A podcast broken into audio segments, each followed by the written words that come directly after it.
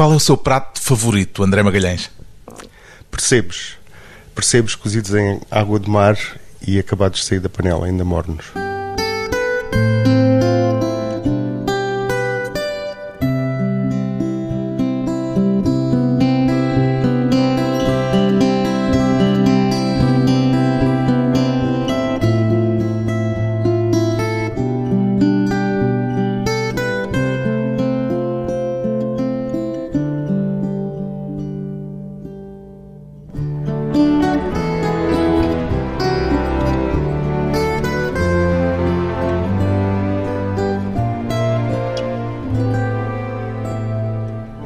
André Magalhães, 49 anos, posso apresentá-lo como taberneiro, André Magalhães?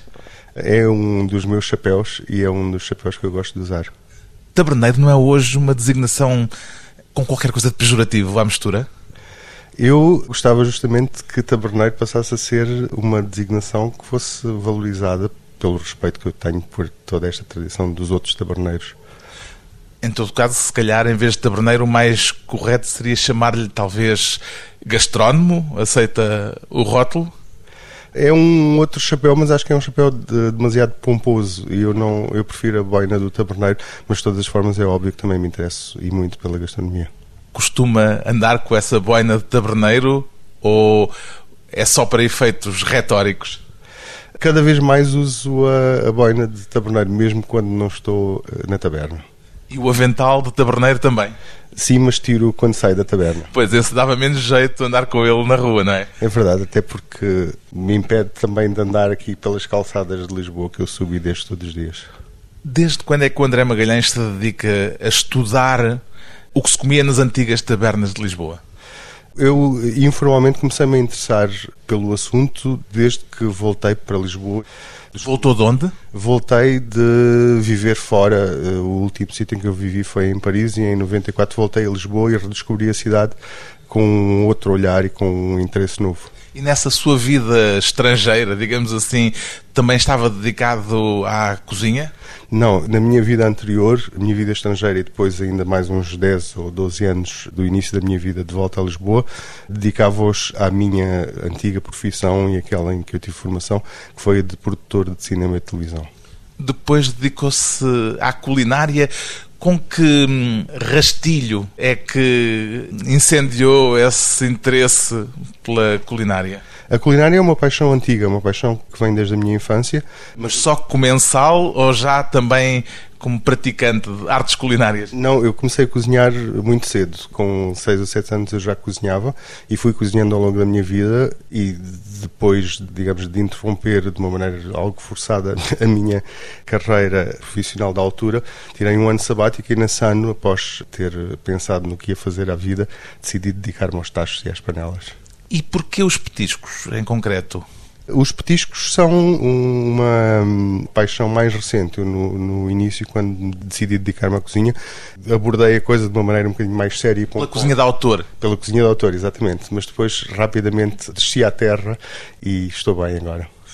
Pois bem, foi o interesse por petiscos como as iscas, a moreia frita ou a meia desfeita de bacalhau que levou André Magalhães a abrir a taberna da Rua das Flores, no Chiado. O nome da rua evoca de imediato a tragédia da Rua das Flores, dessa de Queiroz. Sim, foi essa a inspiração inicial. Foi uma espécie de um jogo de palavras entre, que conjugava os dois conceitos. Entre tragédia da Rua das Flores e taberna da Rua das Flores, ao recuperar petiscos de antigamente, entretanto desaparecidos, pode dizer-se que está a tentar remediar algo de trágico que aconteceu na cozinha portuguesa? Sim, quero fazer o que posso para justamente, pelo menos, ressuscitar ou, ou, trazer de novo à lembrança das pessoas aquilo que serão tradições eh, fortes e importantes. Da... Tradições que se foram perdendo ou que foram desaparecendo eh, com o passar dos anos, eh, talvez estivessem ainda vivas nos anos 60, anos 70 e depois houve um período em que muita coisa desapareceu de repente. Foi exatamente por me dar conta de que tudo isso vinha a desaparecer, foi por me dar conta de que alguns sabores da minha infância que eu tanto gostava em Lisboa, quando voltei já não existiam, que me comecei a interessar e a motivar para os voltar a ressuscitar. O André Magalhães é lisboeta? Não, eu na realidade nasci em Luanda, em Angola, mas uh, passei uh, muito tempo da minha vida em Lisboa. E lembra-se desses sabores que, entretanto, percebeu que estavam a desaparecer. Com certeza, lembro-me também porque na minha vida de infância em Angola estava exposto aos petiscos e portugueses e angolanos, mas depois, quando regressei, tenho três costados transmontanos e aterrei em Trás-os-Montes e, portanto, também tinha toda essa memória do que era, digamos, a comida tradicional e de Trás-os-Montes e depois de Lisboa, quando vim para cá. Ou seja, não são só petiscos uh, especificamente lisboetas, são aqui um conjunto de petiscos que vêm um pouco das várias regiões do país e que aqui tinham uma presença forte em Lisboa. Sim, com certeza. Resultam não só, digamos, do universo dos petiscos ou das comidas simples de Portugal, mas também resultam de todas as influências das minhas viagens e das minhas vivências nos outros sítios. Como é que se explica o desaparecimento desses pratos típicos tão populares, André Magalhães?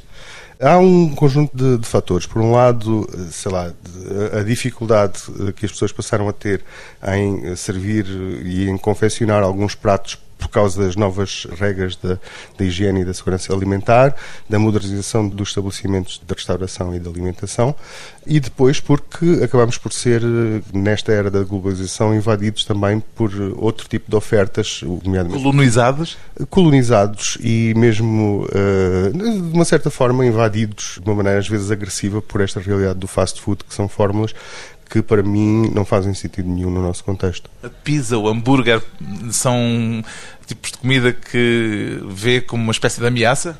Eu gosto muito de pizza e gosto muito de hambúrguer, mas gosto da pizza em Nápoles e gosto do hambúrguer em Chicago. Agora, em Lisboa, não é, não é tão interessante assim para mim. Em que momento é que isso começou a acontecer, esse desaparecimento? Eh, eu acho que se começou a notar isto talvez no início dos anos 80, quando começaram efetivamente a, desaparecer os pequenos restaurantes e tascas de, de, comida tradicional, quando esses restaurantes e tascas começaram a ser obrigados a substituir os balcões de mármore por coisas em inox e, e etc. Será também porque esse tipo de comida começou a ser visto como uma espécie de sobranceria não, eu, eu acho que houve também um, um aburguesamento do nosso modo de vida e as pessoas começaram a achar que, uh, ou começaram, a, digamos, a afastar-se dessa memória, achando que uh, nos remetia para épocas que as pessoas em geral. Para o salazarismo, para o passado? Para o salazarismo, para, para o passado, para a penúria, para a austeridade. A sua taberna é um lugar de nostalgia, André Magalhães? Eu não gostava que fosse um lugar de nostalgia, gostava que fosse um lugar de descoberta e de prazer e de convivialidade. Mas admite que pode também ser frequentada com esse olhar nostálgico? Claro que sim, e tenho gosto em que algumas pessoas a visitem à procura daquelas memórias que já não conseguem encontrar noutros sítios. A Taberna da Rua das Flores tem uma particularidade que é de eh, misturar este aspecto da arqueologia gastronómica, chamemos-lhe assim, com um lado também um bocadinho pomposo, misturar essa arqueologia gastronómica com pratos, por vezes, de influência estrangeira, por exemplo, com sabores que não são exatamente daqui. Como é que conjuga isso? Bom, é nesse uh, espaço que eu tenho a possibilidade de dar asa à minha criatividade, ou seja, quando eu estava a falar da minha abordagem anterior da cozinha de autor, eu acho que uh, podemos continuar a fazer comida de autor, ou pelo menos comida criativa, respeitando os cânones tradicionais, e é um bocado isso que nós tentamos fazer. Portanto, sinto que tenho liberdade absoluta para incorporar outras abordagens culinárias, conjugando-as com os produtos portugueses e os produtos da época que nós encontramos em Portugal de vez em quando tem saudades de ser o chefe que dá largas à imaginação e não se condiciona apenas por uh, tradições ou receitas do passado?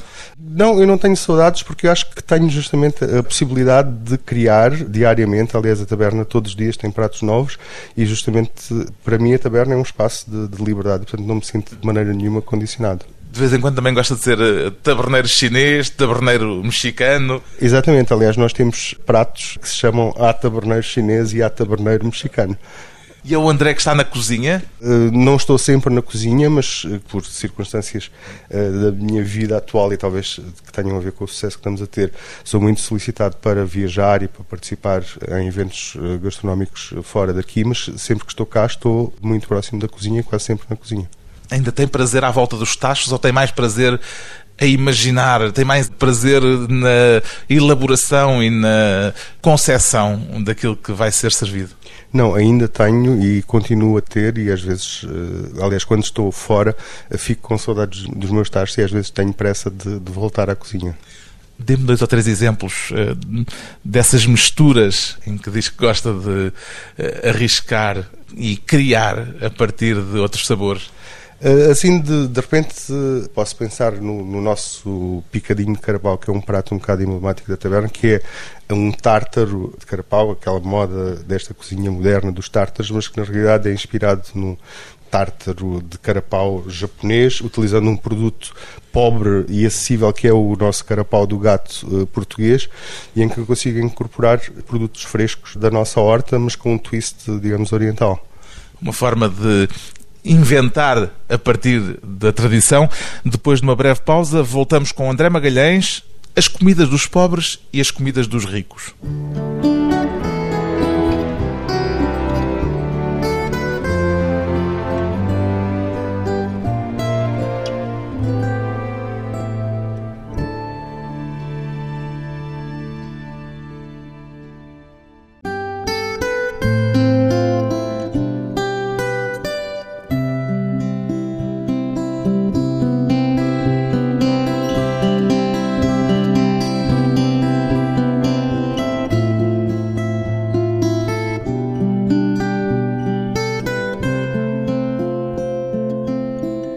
Regressa à conversa com o cozinheiro e gastrónomo André Magalhães. Como é que normalmente faz a recolha do que era a comida nas antigas tabernas lisboetas, André Magalhães?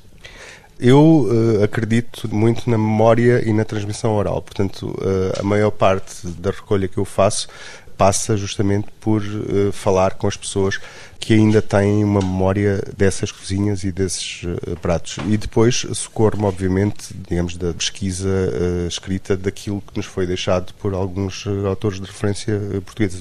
Uma das minhas áreas de interesse é, obviamente, a pesquisa da alimentação também de um ponto de vista antropológico, portanto tenho uma grande coleção de documentação relacionada com isso. E anda de tasca em tasca, nas tascas que ainda subsistem tentar falar com quem ainda pratica essas artes culinárias do passado? Sim, a grande parte do tempo livre que eu tenho quando estou em Lisboa passo justamente eh, aos balcões e às mesas das tascas e das casas de pasto e de alguns restaurantes tradicionais que ainda subsistem. subsistem. Ainda subsistem uh, tascas dessas de antigamente ou uh, já são mesmo muito poucas? Cada vez menos, infelizmente, mas esse é o grande atrativo da coisa, é ir descobrindo que ainda há algumas e tenho também a sorte de ter uma rede de, de, de, amigos e de contactos que me vão alertar. Informadores. Informadores, é isso mesmo, e portanto consigo ir descobrindo sempre coisas novas. Ainda há tabernas de galegos?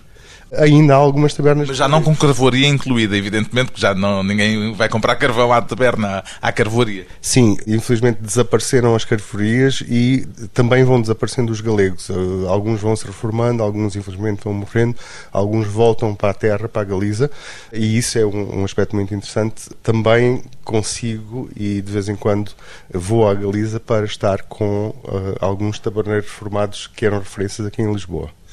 E eles trouxeram para Lisboa uma marca própria, pode-se detectar uma especificidade galega que, com essa vinda, creio que nos anos 50, 60, de muitos galegos para Lisboa, acabou por eh, deixar alguma presença? Bom, os galegos, na realidade, eh, chegaram, os primeiros, em meados do século XIX. Havia galegos que vendiam água que iam buscar a Canessas e que vendiam em Lisboa. Havia galegos então que começaram a abrir as primeiras carvoarias. Portanto, essa marca está presente há muito tempo, mas não nos podemos, sobretudo, esquecer de que temos uma raiz comum também culinária muito próxima entre a cozinha do norte de Portugal e a cozinha galega. Portanto, foi naturalmente que eles se instalaram e começaram a servir os seus pratos porque foram facilmente aceitos pela população de Lisboa. O que é que tomou o lugar desses espaços, entretanto? Alguns, continuando a ser explorados pelas mesmas famílias, foram-se adaptando. Alguns evoluíram para grandes restaurantes. Nós temos eh, em Lisboa, nos arredores de Lisboa, grandes restaurantes de comida tradicional eh, que ainda são mantidos por famílias galegas, mas infelizmente a maior parte deles tiveram, quer dizer, desapareceram ou tornaram-se qualquer coisa de outra, completamente descaracterizados, claro. Pode-se falar ainda hoje de uma comida de ricos e de uma comida de pobres, André Magalhães? Existem uh, cozinhas pobres e cozinhas ricas. As cozinhas ricas normalmente ou geralmente abastardaram-se e perderam, eh, digamos, uh, caráter ou, ou, personalidade. As cozinhas uh, pobres. Tem a ver com os produtos que são utilizados? Sim, completamente com os produtos que são utilizados. E, e... Já falou do carapau de gato, por exemplo? Sim, felizmente também encontramos carapau em algumas cozinhas ricas ou em algumas cozinhas que exprimem o que melhor se faz agora na gastronomia portuguesa. Também não nos podemos esquecer que nem tudo é mau quando se fala de cozinha rica. Nós temos protagonistas de alta cozinha neste momento em Portugal e em Lisboa que estão a fazer um trabalho extraordinário para projetar justamente a nossa identidade uh, culinária. Mas para mim, a cozinha pobre continua a ser uma fonte de inspiração. Ainda se comem sandes de torresmo, por exemplo? Sim, ainda se comem boas sandes de torresmo em vários sítios ainda da cidade. Há bons torresmos? Ou o torresmo, à partida, é qualquer coisa de hum, pobre e de valor eh, alimentar eh, duvidoso? O torresmo, este torresmo das Sandes é um torresmo prensado, que era um sucedâneo da indústria da transformação das carnes de porco. Portanto, normalmente era o torresmo que resultava de derreter carnes para fazer banha, que depois era prensado em moldes. Essa indústria também se modernizou e, portanto, os torresmos que vêm das salsicharias industriais muito grandes não são muito interessantes, mas existem, por exemplo, nos Açores, em São Miguel, ainda alguns talhos que fazem os seus próprios torresmos e que os prensam à antiga e esses continuam a ser excelentes. Porquê que, corrija-me se estou errado, mas tenho a ideia que temos muito menos informação sobre esse tipo de comida do que sobre pratos mais elaborados da tal cozinha rica de que estávamos a falar também há pouco. Porquê que isso é assim? É natural que seja assim? Eu acho que a, a, cozinha está na moda, digamos, as televisões e as revistas exploram aquela imagem do chefe uh, até ao extremo. Uh, o público, e isso é positivo, interessa-se cada vez mais uh, por esse assunto, mas é muito mais glamouroso mostrar aqueles pratos muito bem montados e, e, e cheios de fornicoques e de uh, arestas do que mostrar. Uh, Com espumas e coisas do género. As coisas todas. Eu não tenho nada Não há espumas na taberna ah, da Rua das Flores? Ah, nós na taberna fazemos espumas, fazemos verificações, fazemos essas coisas todas, mas de uma maneira contextualizada. Não, não pomos a espuma ostensivamente no prato, só a pomos no prato quando ela serve para alguma coisa. Mas, em todo o caso, há menos informação em relação ao passado no que diz respeito à cozinha, a essa cozinha mais pobre, dos petiscos, por exemplo. Há muito menos e por isso mesmo é que nós sentimos que é importante que na taberna o possamos transmitir e o possamos repercutir junto dos nossos comensais. Fazia falta uma Maria de Lourdes Modesto dos petiscos.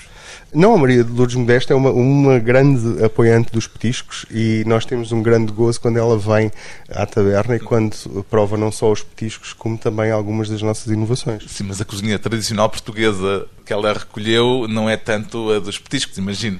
A cozinha tradicional portuguesa que ela recolheu comporta também alguns petiscos, ou comporta alguns dos pratos que nos inspiram uh, na taberna e, aliás, é uma das nossas bíblias, é um dos livros que está mais uh, engordurado na nossa cozinha. A cozinha tradicional portuguesa? Sim, sim. É um livro que é muito folheado e manuseado na nossa cozinha. O seu interesse por esta questão é apenas para efeitos práticos na sua própria taberna ou já pensou também dedicar-se ao levantamento por escrito hum, em livro, de forma a deixar um testemunho para o futuro? Eu gostava de, no futuro, ter tempo para poder fazer isso. Eu, neste momento, tenho vindo a compilar informação que depois transmito aos meus alunos, porque eu dou, dou aulas de gastronomia e num mestrado de Ciências Gastronómicas aqui em Lisboa e numa escola de hotelaria nos Açores e, portanto, tenho vindo a compilar informação no sentido de poder criar, digamos, módulos pedagógicos para os, os alunos. Uh, isso servirá com certeza no futuro para fazer um livro ou dois. Começar por uma sebenta e depois avançar para o livro? Sim, espero que um dia destes possa ter tempo para, uh, digamos, compilar isso tudo e fazer uns livros. Já ouvi chamar a atenção para o facto de antigamente cheirar a peixe grelhado em Lisboa e de se ter perdido esse odor. Lamenta que esse cheiro tenha desaparecido das nossas ruas? Lamento, uh, e lamento sobretudo que tenha sido substituído pelo cheiro daquela marca de hambúrgueres que essa sim pode continuar a fumegar as nossas ruas, enquanto que os grelhadores cá fora foram proibidos. Um dos aspectos em que também põe muito cuidado é na relação com os produtores que fornecem a taberna da Rua das Flores. O que é que para si é fundamental nesta relação com os seus fornecedores? É fundamental a confiança, a, a, transmissão de conhecimentos, a interação, porque porque eu aprendi imenso com os meus fornecedores, uh, mas também retornamos alguma informação que por vezes os, os, os ajuda ou lhes facilita, digamos, a melhoria da, da oferta dos produtos deles. Portanto, é, é, é uma relação que para mim é extremamente importante e essencial para o sucesso da taberna. Os seus fornecedores, tanto quanto sei, são praticamente todos produtores, não trabalha com as, as grandes cadeias de distribuição alimentar? Não, trabalhamos sobretudo e diretamente com produtores, isso em termos de cadeia de valor, permite-nos eliminar os intermediários digamos, da transação e, portanto, pagar melhor aos fornecedores na sua uh, origem. O que não quer dizer, obviamente, que nós não precisemos de comprar alguns produtos, alguns secos, etc., num grande fornecedor de, de referência que existe em Portugal e ao qual toda a restauração, em princípio, uh, recorre, mas, digamos que tudo o que são frescos, uh, 80 e tal por cento de todos os frescos são comprados diretamente aos produtores. Tenho ideia também que trabalha, sobretudo, trabalha fundamentalmente com produtos de época, é assim? Uh, sim, em absoluto, uh, nós tentamos trabalhar só com produtos de época. E, portanto... Tem alguma coisa contra os frigoríficos? Não, mas acho que é coerente com o nosso discurso que nós tentamos seguir uma política de estoque zero de pegada de carbono zero e, portanto, tentamos sempre, digamos, estocar o mínimo possível e uh, comprar os produtos o mais próximo de nós possível. Também já ouvi dizer que há excesso de oferta nos restaurantes portugueses. Desconfia de menus demasiado longos.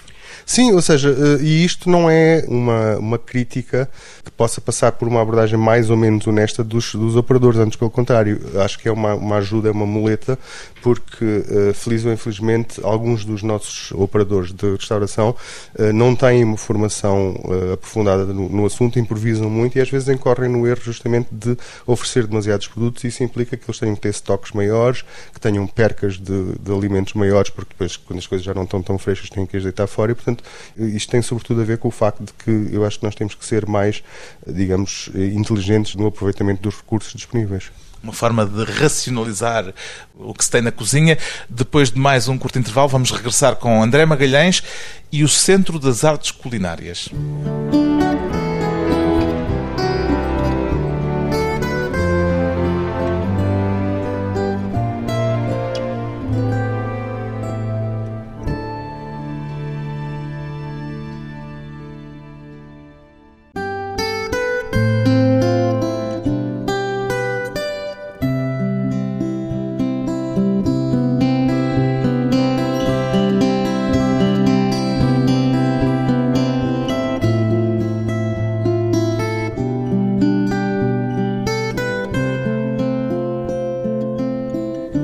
Hoje para a conversa pessoal e transmissível, o cozinheiro André Magalhães, um dos atuais impulsionadores do Centro das Artes Culinárias no mercado de Santa Clara, em Lisboa. Qual é a vocação deste centro a que está ligado, André Magalhães? O Centro das Artes Culinárias é, digamos, a face visível de uma associação que se chama As Idades dos Sabores, que foi fundada por uma pessoa importante, digamos, nas artes culinárias, que é a Maria Proença, que há uns anos atrás, depois de, de, fundar e de, digamos, dinamizar a associação, teve a oportunidade de, digamos, criar uma vitrine da associação e uma vitrine para o seu grande espólio de objetos relacionados com as artes culinárias, fundando no antigo mercado de Santa Clara o Centro de Artes Culinárias. O nome Centro das Artes Culinárias aparece no plural, porque artes culinárias e não apenas arte culinária. Porque as artes culinárias, tal como o nome indica, portanto, é, é, são é, várias? São várias. É uma área multidisciplinar e muito mais abrangente do que as pessoas em geral pensam. E essa foi também a visão inicial da, da, da associação. Foi justamente mostrar ao público que existe toda uma pleia de assuntos relacionados com a alimentação que se traduz nessas artes culinárias todas. Há vários saberes conjugados na culinária. Uh, sim, tudo. Quer dizer, eu também sou apoiante de uma coisa que é o movimento Slow Food, não sei se já ouviram falar, e aliás foi através do Slow Food que eu me aproximei do Centro das Artes Culinárias e o fundador do Slow Food, o, o Carlo Petrini, diz que a alimentação é um ato incontornável, ou seja, nós todos os dias nos confrontamos cada um de nós com o ato de termos que nos alimentar. E quando... O movimento Slow Food que nasceu em Itália quando apareceu, creio que numa praça de Roma, no centro de Roma, um restaurante desses um hambúrgueres que há pouco falou. Um primeiro restaurante desses dos hambúrgueres e isso gerou efetivamente a indignação e do Carlo Petrini de um grupo de pessoas influentes em Itália e graças a Deus que eles fundaram o movimento Slow Food que é neste momento um protagonista, digamos, da luta pela manutenção dos valores da alimentação tradicional. É slow food por contraponto ao fast food, evidentemente. Exatamente. E, portanto, eles uh, escolheram de uma maneira inteligente a designação slow food. Acredita mais no talento ou no estudo, no que diz respeito à cozinha, André Magalhães? Eu acho que uh, o talento tem que uh, forçosamente ser sustentado no estudo, porque justamente com esta nova vaga de, da moda culinária temos vindo a, a assistir a, a, algumas expressões que são supostamente talento, mas que na realidade são de ignorância. Portanto, eu acho que antes de nos atirarmos para as criações e para o talento, temos que consubstanciar isso com estudo. Fiquei curioso, dê-me um exemplo uh, daquilo a que se está a referir nessa confusão que diz encontrar por vezes entre o talento e a ignorância. Eu estava há bocado a falar das espumas uh, e esferificações, etc. Ou seja, há pessoas que, por aprenderem uh, algumas técnicas culinárias, acham que as podem atirar para cima do prato. Ora, isso não faz sentido nenhum se não tiverem estudo e conhecimento por trás. É a mesma coisa que um tipo que aprende de técnica de dedilhar uma guitarra, pôr-se a fazer riffs e fugas e coisas assim sem saber o que está a fazer, não é? Tem alguma explicação para o facto da maior parte dos chefes famosos serem homens, quando a cozinha continua a ser vista como um reduto tradicionalmente feminino? Os chefes famosos são homens, mas os tentáculos das cozinhas são e continuam a ser mulheres. E isso é uma realidade que existe, sobretudo, e como grande exemplo aqui em Lisboa. Por trás das grandes cozinhas dos grandes restaurantes de Lisboa existem normalmente mulheres muito fortes. É uma questão de poder ou de, de estatuto? Não tem a ver um, um, pouco com a história da imposição que nós temos das carreiras profissionais, tal como as mulheres também têm dificuldade em, em fazer carreira noutras áreas profissionais. Na cozinha é difícil para uma mulher ser protagonista e estar à frente da cozinha, porque normalmente tem que ser mãe de família, tem que ter filhos, tem que fazer interrupções e esta corrida frenética pelo protagonismo e pela eficácia, etc., não se compadece muitas vezes com essa necessidade, digamos, que a vida real uh, impõe às mulheres. Quem é que o ensinou a si a cozinhar, André Magalhães? Foi a minha mãe, uma grande mulher e uma grande cozinheira. Lembra-se do primeiro prato que tentou ou que experimentou? Lembro-me dos primeiros pratos que eu gostava muito que a minha mãe fazia na fazenda onde eu cresci em, em Angola e uh, lembro-me que rapidamente percebi que se fizesse um refogado e que pusesse tomate e cebola e batatas e depois pusesse um, umas lulas ou uns camarões lá dentro, um, uma carne de cabrito, conseguia fazer um, um prato harmonioso e que as pessoas em casa gostavam e batiam palmas e já experimentava na altura o bacalhau, que sei que é um dos produtos que normalmente gosta mais de trabalhar? Não tanto como isso, porque justamente tive a sorte de, de crescer numa, numa, fazenda que era praticamente autossuficiente e que tinha uma faixa de mar grande. Portanto, nós tínhamos não só os produtos da terra e as carnes, mas também peixes e mariscos que vinham das duas aldeias de pescadores que existiam na, na fazenda. E, portanto, o bacalhau, na altura, em Angola, não era um produto muito acessível. Aliás, é curioso que o bacalhau que não existe na nossa costa seja um prato tradicional em Portugal. Uh, sim, é um prato tradicional em Portugal, mas é um prato tradicional também noutros países da Europa. Isto tem a ver com, com o contexto em que os mercadores do norte da Europa o introduziram, digamos, como moeda de troca no, nos seus negócios com os países do sul. E é fantástico que se tenha encontrado, digamos, uma concordância, uma harmonia de interesses entre os países do norte e os países do sul já então. É verdade que aquela frase que diz que há mil e uma maneiras de cozinhar o bacalhau? Há mais do que isso, há, há, bem mais do que mil e uma maneiras. Eu acho que o bacalhau, tal como outros frutos, mas o bacalhau especialmente, até porque é uma matéria-prima estável e lá está, não sujeita à sazonalidade, pode ter abordagens em todas as épocas do ano e em todos os, digamos, níveis de conhecimento culinário. Portanto, qualquer pessoa que é Quase uma pasta de bacalhau, por exemplo. Uma pasta de bacalhau, se bem que isso, isso é, um, é um, uma camisa de, de, várias varas, porque uh, infelizmente muita gente cose mal o bacalhau e acho que é muito importante que as pessoas aprendem também a respeitar os produtos e, sobretudo, o bacalhau também é muitas vezes maltratado. Então, o que é que normalmente se faz de errado ao cozer o bacalhau? Nunca se deve ferver o bacalhau e uh, muitas donas de casa e muitas pessoas também em algumas cozinhas de restaurante fervem o bacalhau. O bacalhau não deve nunca ser fervido, deve-se respeitar o, a, a matéria-prima. Uma temperatura baixa? O bacalhau... Uh, cozido em água, não é? Sim, deve ser cozido, uh, quer dizer, cozido em água quando estamos a cozer ou a escalfar, mas nunca devemos deixar que a água em que o bacalhau é cozinhado ferva, porque ao ferver estamos a perder a proteína, estamos a perder o colagênio do bacalhau e, portanto, depois o bacalhau fica muito mais seco e muito mais fibroso enquanto que se o uh, mantivermos, digamos, escalfado e a, e a baixa temperatura durante o tempo certo, conseguimos um resultado muito mais interessante. Do bacalhau, além disso, aproveita-se praticamente tudo, não é? Sim, o bacalhau come-se da cabeça ao rabo. Que outros produtos é que não dispensa? Toda a nossa eh, gama de produtos de, de horta uh, e dentro da época certa são omnipresentes na nossa cozinha. O facto de estar tudo hoje muito regulamentado, nomeadamente ao nível da restauração, há pouco já referiu que acabou por contribuir para o desaparecimento de uma série de pratos. Isso tornou mais complicada a tarefa de um cozinheiro?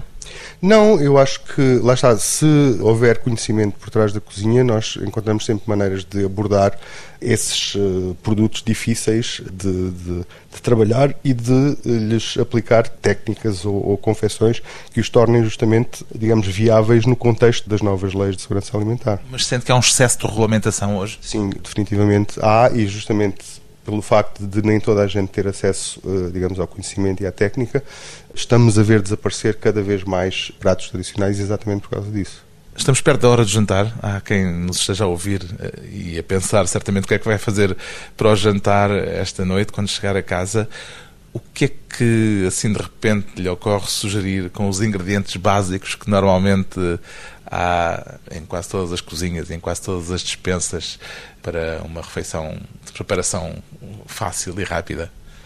Neste momento temos, digamos, a foz dos grandes rios de Portugal está a ser visitada por uh, algumas uh, das boas e nobres espécies de peixe que vêm desovar nos nossos rios. Eu sugeria que usassem o pão de sábado para fazer uma sorda com as ovas de um peixe desse e depois fritassem as postas e fizessem peixe frito com uma sorda de ovas. Considera-se um bom garfo, André Magalhães?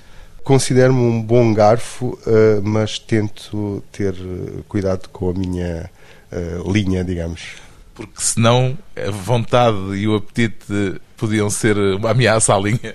Sim, com certeza. É uma profissão de risco quando se fala de linha. Quando está na cozinha, está sempre a petiscar ou impõe-se a si próprio a regra de só comer à mesa? Só como à mesa, mas provo todos os pratos que confecciono. Retrata a mesa de um cozinheiro que é também investigador da tradição gastronómica portuguesa. André Magalhães está a recuperar os petiscos das antigas tabernas de Lisboa na Taberna da Rua das Flores, no Chiado.